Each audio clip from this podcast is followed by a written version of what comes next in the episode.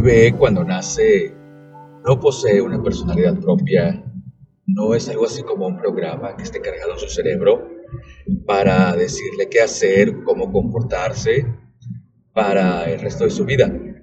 Por el contrario, y de acuerdo a las experiencias que vaya acumulando a lo largo de su vida, va forjando su personalidad.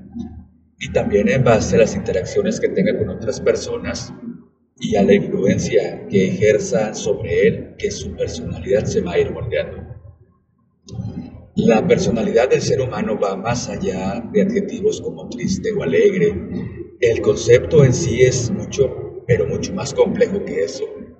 Puede ser una persona sensible, generosa, temerosa, asertiva, tolerante, sumisa, sarcástica, impaciente, vigorosa, confiada, dominante, negativa, cínica, malhumorada, exigente, afectuosa, confiada. Y ya mejor le ponemos puntos suspensivos porque fácilmente podemos llegar a los 300 adjetivos según la lista de cotejo de adjetivos que es una prueba de personalidad de uso generalizado dentro del campo de la psicología. La personalidad de un individuo puede definirse por las causas que internamente se generen como consecuencia de su comportamiento individual y de su propia experiencia. La personalidad se clasifica en tipos que no son sino otra cosa que gente que posee características similares y que tienen algunas cosas en común. Pero, sin embargo, existen también los rasgos de la personalidad, que eso sí son características que permiten que se diferencien de los demás. Pueden ser conductas y dichos rasgos ofrecen una, una descripción detallada de la personalidad. Según Alport, en su estudio de la personalidad de 1936, llegó a contar hasta cerca de 18.000 rasgos y pensaba que estos no tenían su origen en el aprendizaje ni en la experiencia, sino que eran de carácter biológico. Y estos llevan un papel muy, muy importante y aquí hace su presentación un concepto en torno y englobado a la personalidad, que es el temperamento. Según Susan Cloninger en su libro Teorías de la Personalidad, lo define como los estilos consistentes del comportamiento y a las reacciones emocionales que se presentan desde la infancia. Dentro de la evolución de la psicología, en sus inicios se conocía como carácter y posteriormente ya surgió una evolución para conocerlo ahora sí como personalidad.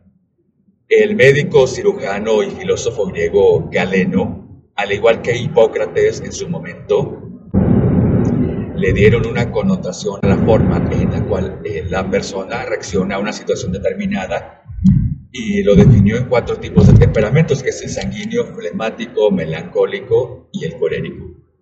Pero vamos a hablar del temperamento sanguíneo.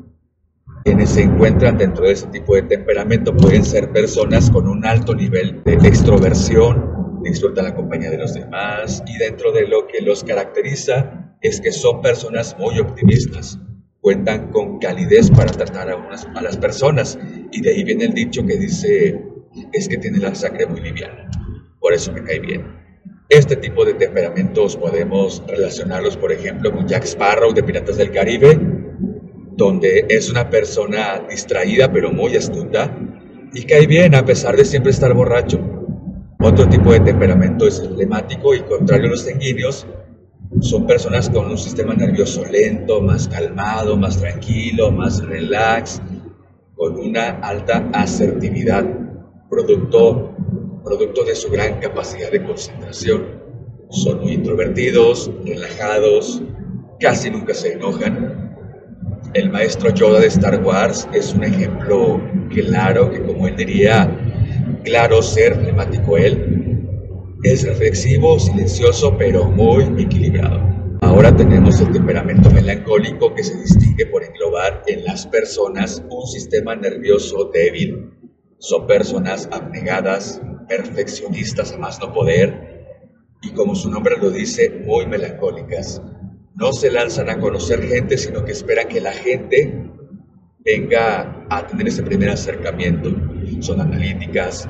Cuando los invitan a participar en algún proyecto, tienden a analizarlo de pies a cabeza, tienden a ver los pros y a ver también los contras Y aquí hace su aparición el buen y temeroso Ron Weasley de Harry Potter, que es una persona pesimista, antisocial, pero eso sí, muy leal, con una perspectiva siempre de víctima.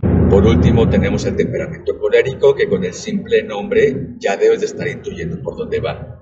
Las personas coléricas tienden a ser muy explosivas, por lo regular desequilibradas, poseen un alto, si no es que un exagerado nivel de reactividad, de reacción ante cualquier situación.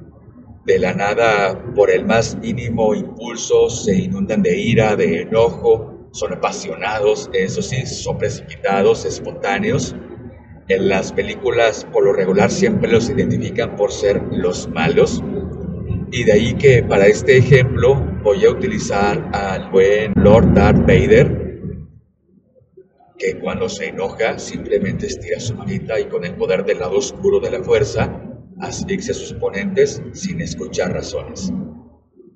En síntesis, el temperamento es la manera en la cual el individuo hace frente y reacciona ante alguna situación determinada. Si eres una persona que careció de una relación afectiva con sus padres, es muy seguro que en tu adultez seas exactamente igual con tus hijos. En psicología, ya lo dijimos anteriormente, el temperamento se relaciona con la herencia genética y son diversas las corrientes y los teóricos que se han encargado de desmenuzarlo y de tratar de entender la personalidad. De ellos, tal vez el más famoso es Sigmund Freud, quien mediante el psicoanálisis clásico nos dice que la personalidad no es más que la consecuencia de la lucha que se lleva a cabo, por un lado, entre nuestros impulsos destructivos y por el otro lado, en nuestra búsqueda del placer. Otro muy importante representante de la psicología es Carl Gustav Jung, quien a través de la psicología analítica presenta su teoría que no era tan diferente a la de Sigmund Freud. Él proponía que la personalidad tiene un papel predominante y fundamental en el inconsciente del individuo. Él creía que la personalidad se desarrollaba en mayor manera durante la etapa de la adultez y no en la niñez, ya que a mayor edad también era mayor la capacidad y posibilidad de exploración de los potenciales creativos del inconsciente. Y era a través del pensamiento racional y la intuición que, influidos por la imagen inconsciente, lo llevaban a distorsionar la percepción de la realidad. Y así como esas tres corrientes podemos encontrar muchas otras, como por ejemplo a Kelly con su psicología de los constructos sociales, a Maslow con su psicología humanista y la ya tan famosa pirámide de jerarquía de necesidades, a Alport con la teoría de rasgos y muchos, muchos otros más.